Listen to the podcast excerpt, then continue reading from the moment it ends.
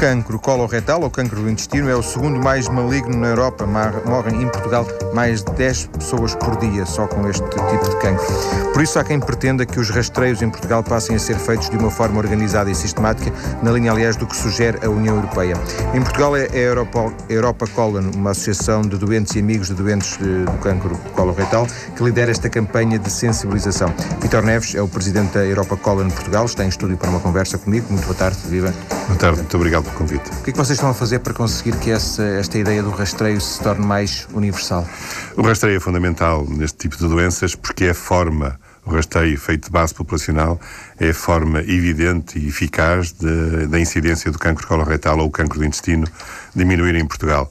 É necessário que ele se, se seja implementado o mais rapidamente possível, porque eh, está provado que a partir de 50 anos, que é a faixa etária onde a maioria desta patologia aparece, eh, se o rastreio for, eh, for efetuado, e se, portanto, se a doença for detectada a tempo, é a forma adequada dela poder ser tratada. O cancro do intestino tem esta componente interessante deixe passar o termo, é que não é uma doença flash, portanto é uma doença que vai progredindo com os anos e o nosso objetivo é que ela seja detectada o mais cedo possível, de forma a poder ser tratada ou curada até, porque há em grandes partes grandes, grande parte da doença, quando é detectada, pode ser curada. Ou seja, detectada atempadamente, precocemente, Exatamente. É, é, são removidos os tais pólipos, não é? É Exatamente. É isso, não é? é os, os, pólipos, que é o início da doença, portanto, que são umas partículas que se vão alojando no interior do intestino e que, se não forem retirados, vão crescendo e depois degeneram e, causam o cancro do intestino. É, o objetivo do rastreio é, de facto, a área de risco, que são as pessoas dos 50 aos 75 anos, efetuarem o rastreio, retirarem os pólipos e serem acompanhados devidamente através dos médicos, de 3 ou de 5 em 5 anos, se não forem malignos já. Portanto, todas as pessoas eh, em Portugal com mais de 50 anos deveriam ser rastreadas? É verdade. Eh, a área de risco desta doença é simples, é dos 50 aos 75, homens e mulheres, porque há quem pense que isto é uma doença só de homens e, não é. Todas as pessoas que os familiares de primeiro grau tenham tido a doença devem fazer o rastreio e o diagnóstico precoce uh, imediatamente, ou seja, não é preciso nem esperar devem esperar por 50, por 50 anos, e todas as pessoas que têm alguma sintomatologia devem também ir ao seu médico assistente uh, ou ao médico de família e despistá-la. Esta sintomatologia uh, é muito simples de detectar se nós estivermos todos atentos, porque passa pelo aparecimento de sangue nas fezes, passa pela alteração dos nossos hábitos intestinais, todos nós temos o nosso ritmo e se ele for alterado sem razões que nós detectamos e que se justifiquem, devemos estar atentos. Dores abdominais ou a sensação que o intestino não esvazia é preocupante e emagrecimento e cansaço eh, permanente eh, eh, devem ser despistados. Portanto, isto não, estes sintomas não equivalem a dizer que estamos claro. com, com um tumor no intestino, mas eh, é um sinal de alerta que nos podem levar a detectar tumores no estado inicial e que são perfeitamente benignos e curáveis. Uh, existe algum tipo de rastreio nesta altura em Portugal? Eh, as formas de rastreio estão tipificadas. Existe a, célebre colonoscopia total, que no nosso entendimento que no nosso entendimento é o método mais eficaz. Eh, existe, que é a inserção de um tubo através do, do intestino e que o médico visiona todo o intestino e, e, portanto, e se os tais pólipos, consegue retirá-los no mesmo ato e enviá-los para análise. Existe a colonoscopia virtual, que é uma colonoscopia que é feita através de uma sonda exterior, portanto, já não precisa da introdução do colonoscópio.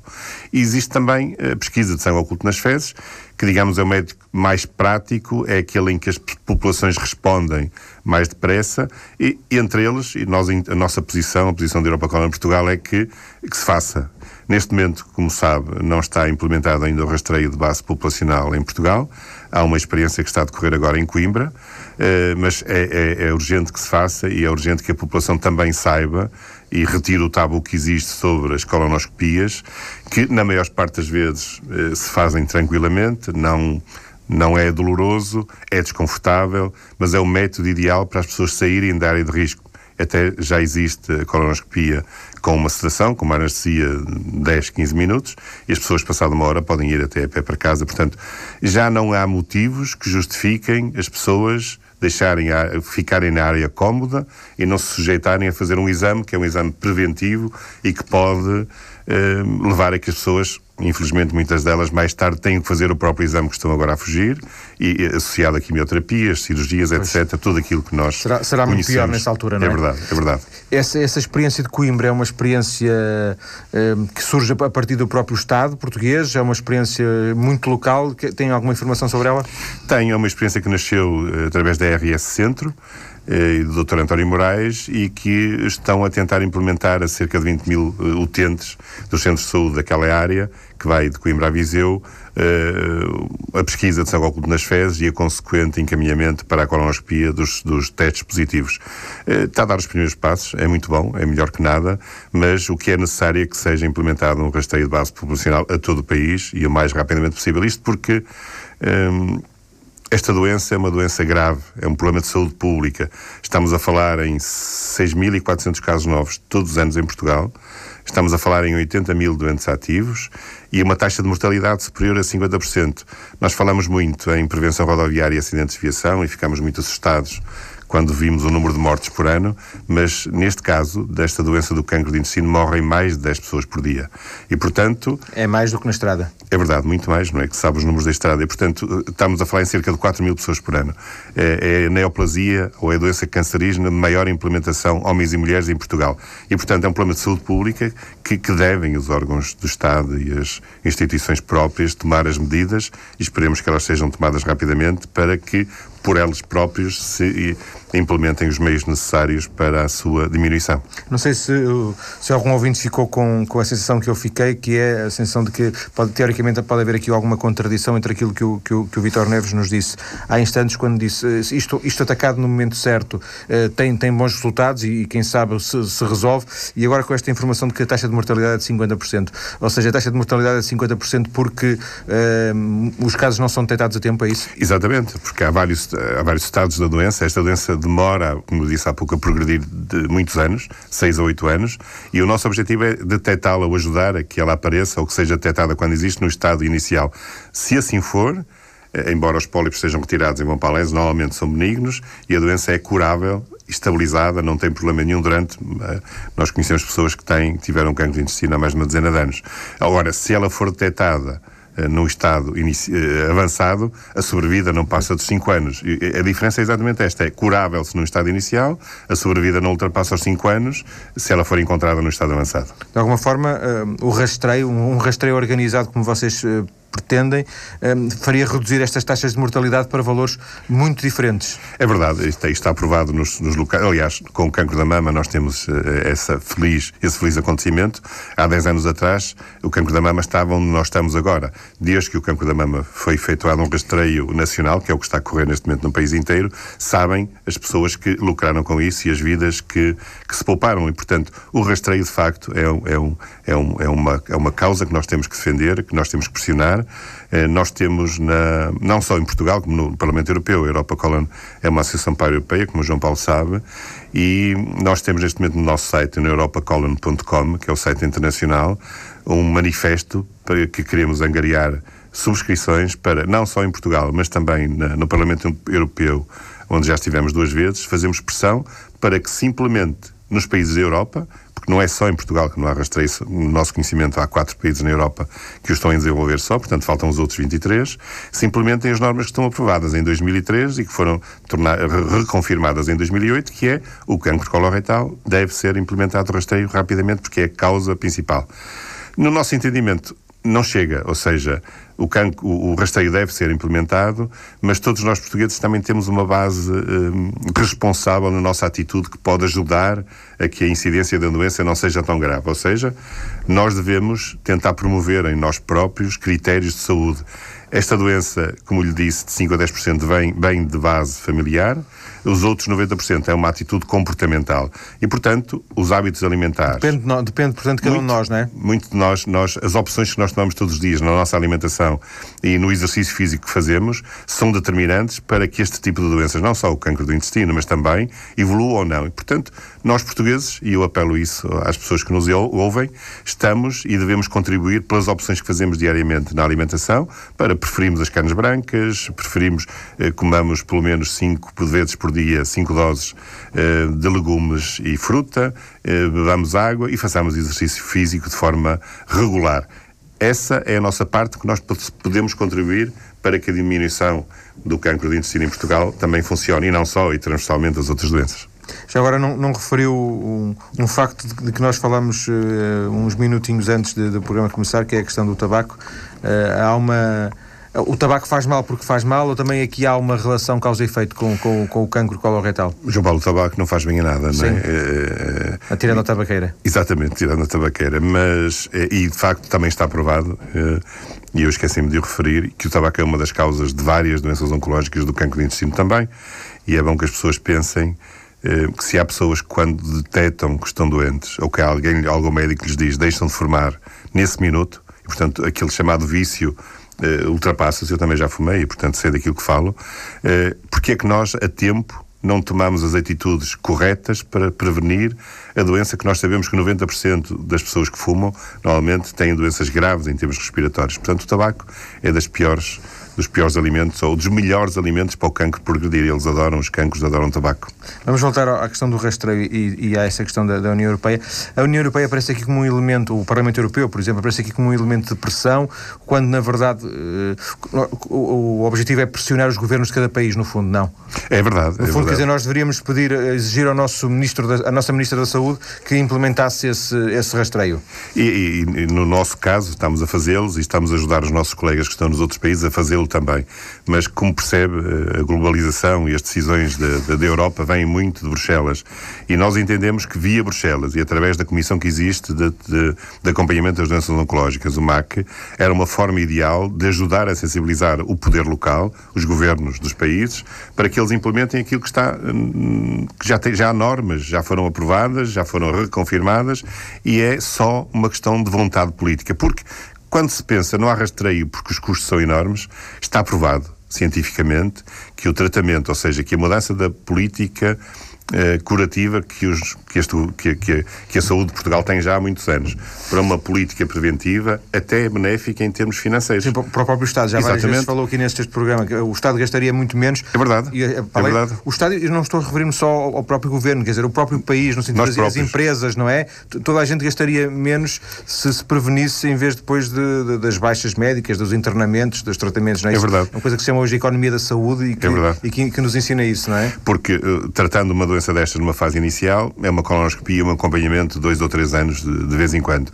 Se for num caso agudo, de doença avançada, é, é colonoscopias, quimioterapias, cirurgias, perdas sociais, internamentos, reformas antecipadas e, portanto, o custo é enorme e esse futuro de saúde, se não tem... Agora, nós entendemos que os orçamentos são analisados ano a ano. Isto tem que ter uma visão política plurianual para que se possa entender que uma atitude que se faça num ano vai ter reflexo a quatro ou cinco anos. No fundo, estamos a falar de dinheiro, estamos a falar do custo de, de, das colonoscopias, de, dessa generalização das colonoscopias, não é? É verdade. O custo das, eu não falo nas colonoscopias, pode ser até ser outro método, pode ser até pesquisa de sangue oculto. Como, como em Coimbra. É, exatamente, pode ser um, o método que for mais prático. Agora, na saúde há muito que se pode fazer pela melhoria de, de, do estado de vida das pessoas no caso do, do, do, intestino, é de facto a implementação do rastreio, que é fundamental. É também importante que se diminuam os tempos em que se fazem os diagnósticos, sejam após a primeira suspeita que pode haver uma doença. Às vezes o tempo é muito, é muito grande.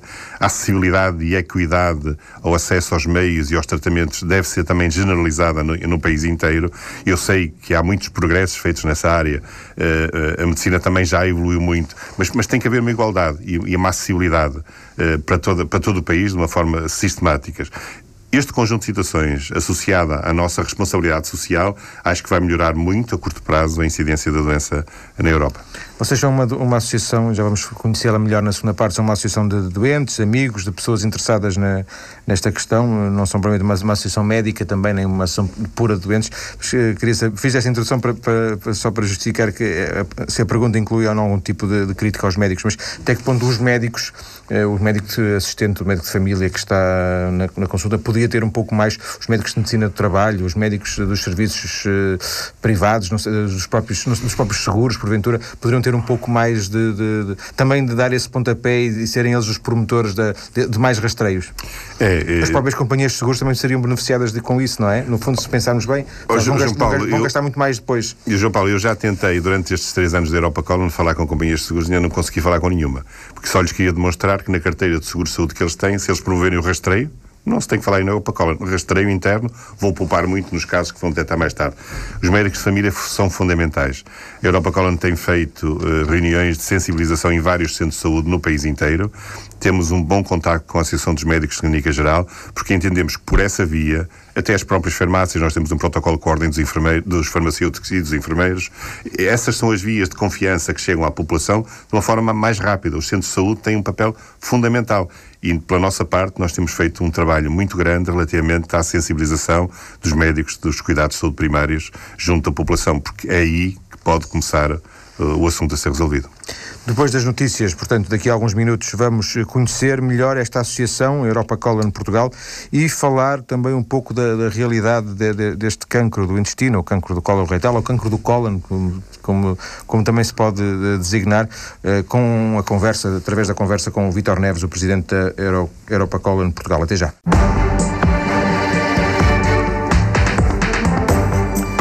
Na primeira parte do programa de hoje, ficamos a conhecer o que está a fazer a Europa Colon Portugal, uma associação de doentes e amigos de doentes com cancro do cólon, ou cancro do intestino, para conseguir, eh, eu ia dizer banalizar no bom sentido, para conseguir eh, dar mais força a esta ideia dos rastreios eh, a todos aqueles que têm mais de 50 anos, ou entre os 50 e os 75 anos, como ouvimos o nosso convidado, o Presidente da Associação, Vitor Neves, dizer-nos. Agora queria, naturalmente com a ajuda do, do, do nosso convidado, Vitor Neves, gostaria que ficássemos a conhecer um pouco mais sobre esta associação que eh, nasceu como e porquê, Vitor? Por isto tudo que nós estamos aqui a falar, pela, pela incidência da doença e porque, apesar de haverem outro tipo de associações que se dedicam à área oncológica, como todos nós sabemos, eh, entendeu-se que uma associação que funcionasse exclusivamente com este tema, o cancro do intestino, em Portugal, eh, e depois provou-se que na Europa também eh, houve já uma réplica e há uma cópia daquilo que nós estamos aqui a fazer, ainda bem, poderia trazer grandes vantagens junto da população. Eh, o João Paulo disse bem, foi uma, é uma associação que nasce não só de pacientes, mas também de um grupo de pessoas ligadas à área da medicina, médicos, enfermeiros, muitos, pessoas não ligadas a nada que tenha a ver com hospitais nem com doenças. Portanto, é uma associação com um espectro mais lato em termos da sua atuação. Nós nascemos para apoiar os doentes, evidentemente, para lhes melhorar a qualidade de vida a eles e às famílias, mas sobretudo para ter um foco muito grande na prevenção e naquilo que uma associação como a nossa pode fazer na população portuguesa. Sendo que uh, existe ou não um perfil do, do associado da, da Europa Cola na, Portugal? Basicamente, o associado é, é o doente.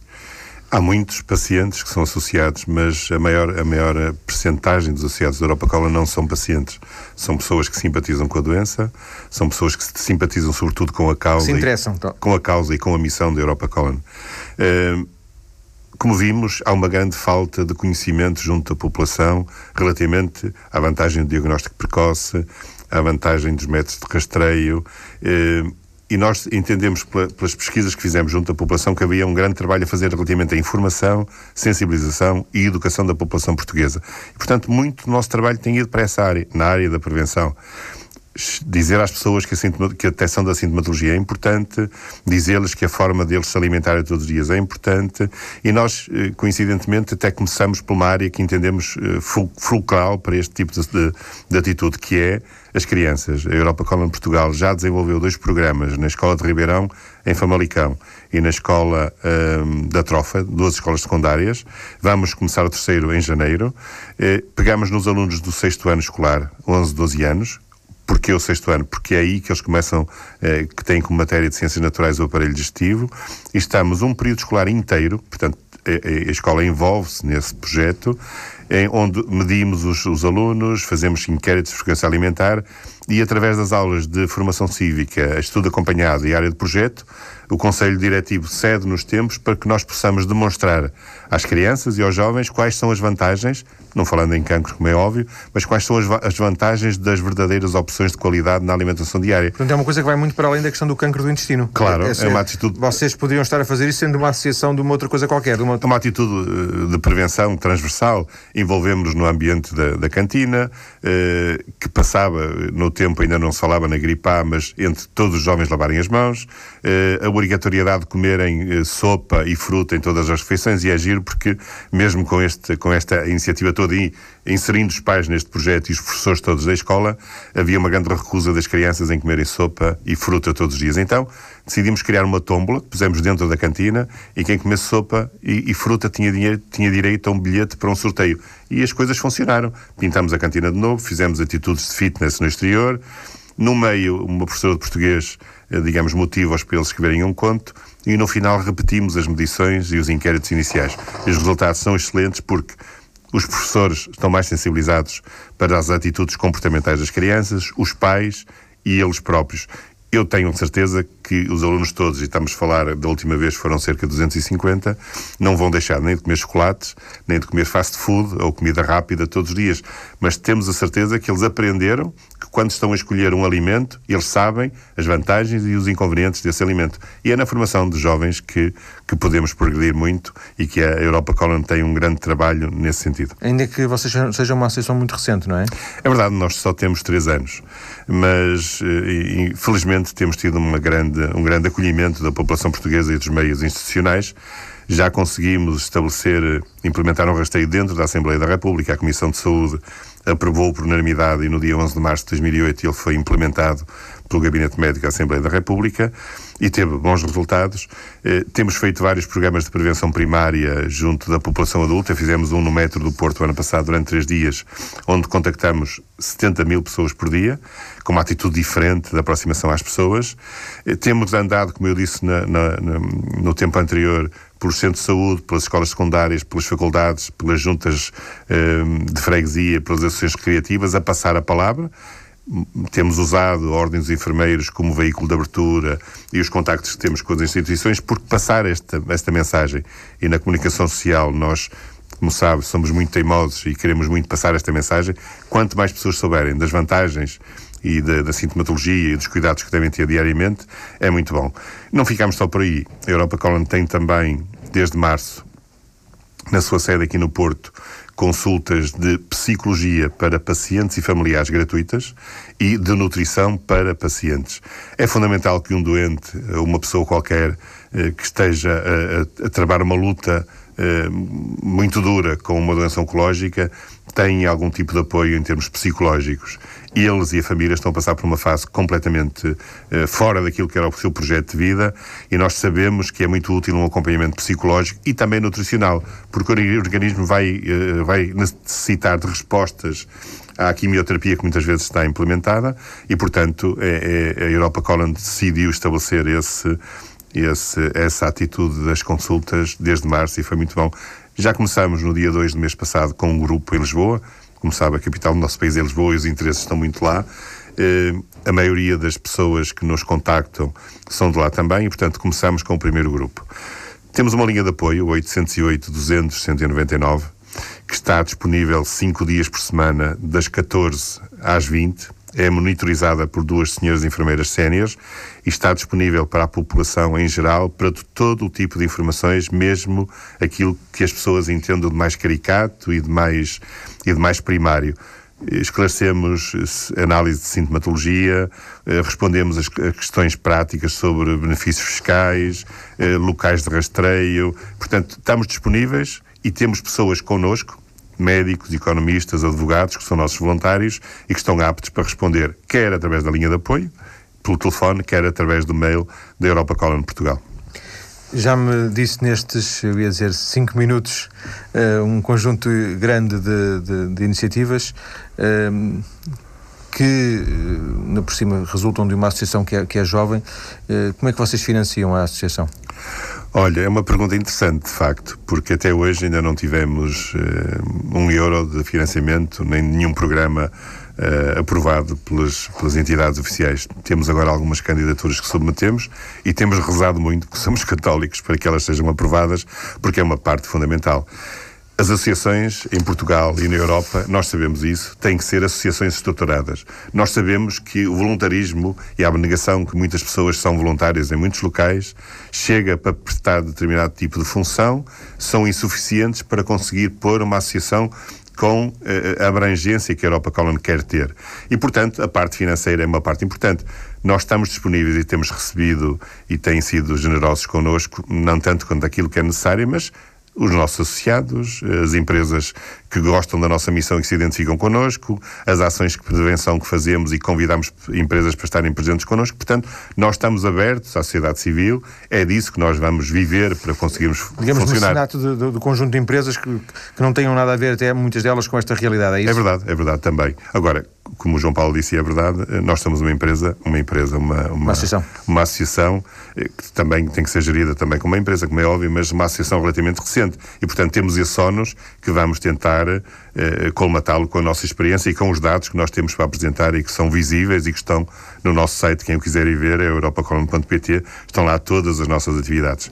Temos um projeto também muito interessante que o professor Sobrinho Simões nos convidou e que se chama o Projeto Cirmeione, que, tem, que está nesta linha, ou seja, nós sabemos que um doente com uma doença oncológica é um doente grave e, portanto, tudo a partir daí deve ser feito em seu favor. Os relatórios da anatomia patológica, onde vem dito que a análise que ele fez a determinado tipo de, de, de células que tem é benigno ou maligno, tem que ser um relatório que seja esclarecedor para o doente. Não tem que obrigar ainda em saber essa opinião a terceiros. E, portanto, o professor Sobrinho Simões está connosco para desenvolver uma ferramenta informática, digital, através da net, que possa descodificar e vai convencer também os médicos anatomistas patológicos para providenciarem para que os relatórios sejam de uma forma legível e de fácil acesso aos doentes também. Mas isso é um projeto, não, não estão, existe ainda? É um projeto que está a correr Sim. há cerca de um ano. A parte da próstata está pronta, sabemos nós, e a parte do cancro do intestino será a próxima. E um, relativamente a esta linha de, de apoio que vocês têm, uh, que diz que vai, agora fazer um ano, é isso? Em março? Dois anos. Dois, dois anos. anos. em novembro. Dois anos em novembro. Dois anos em novembro. Fez agora, portanto, está agora dois a fazer anos. dois anos. Exato, no dia 12.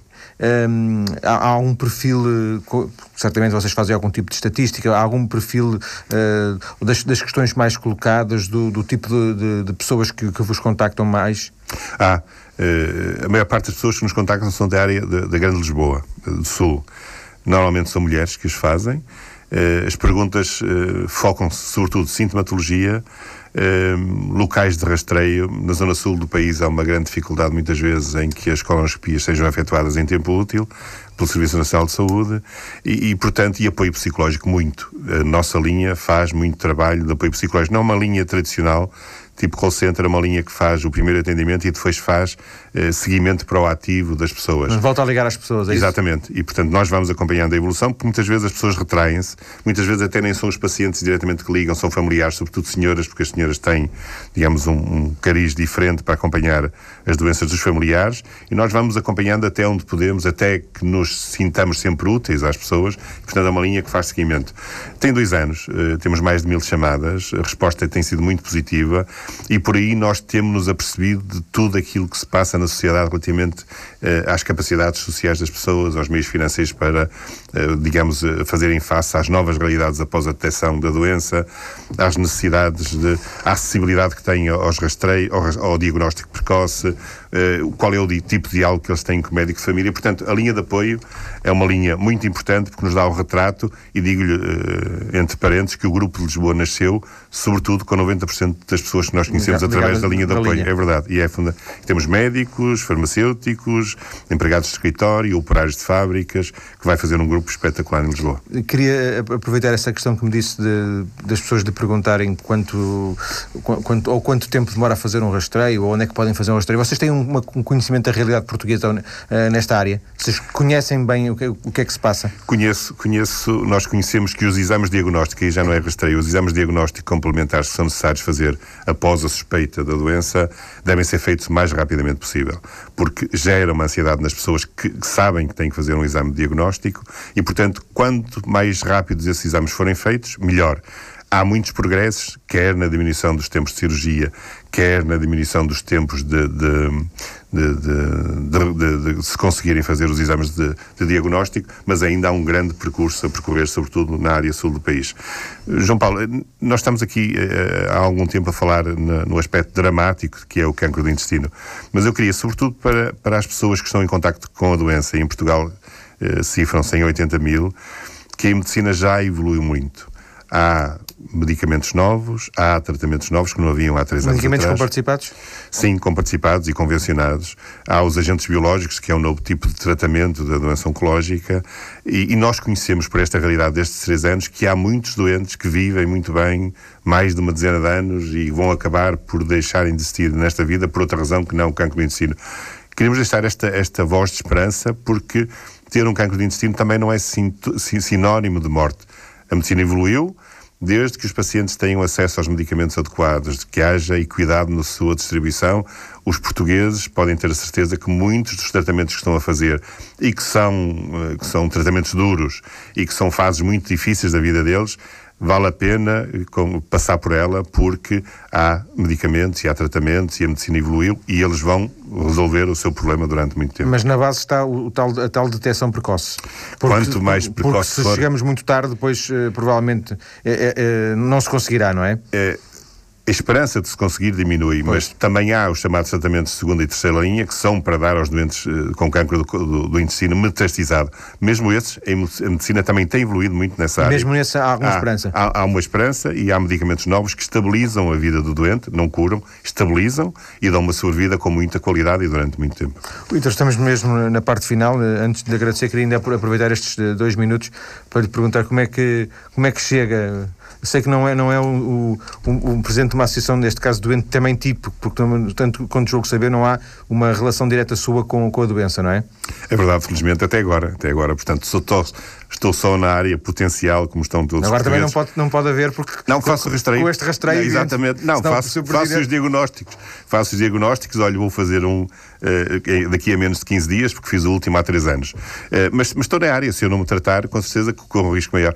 Não, eu já há muitos anos que estou em contacto com, com os doentes oncológicos, há mais de 14 anos, e quando nasceu a oportunidade de haver esta associação em Portugal, fizeram-me o convite para, para ajudar na sua gestão e é por isso que eu estou aqui com muito gosto, porque é um projeto que me apaixona a mim e que apaixona muitos voluntários que já trabalham na Europa Colon, desde enfermeiros, nutricionistas, pessoas sem profissão definida e que estão connosco e que nos têm ajudado muito porque estas associações vivem muito do trabalho da sociedade civil, da disponibilidade que eles têm, porque estas causas movimentam pessoas e o cancro do intestino, pelos números que nós estamos aqui a falar, toca-nos à porta todos nós.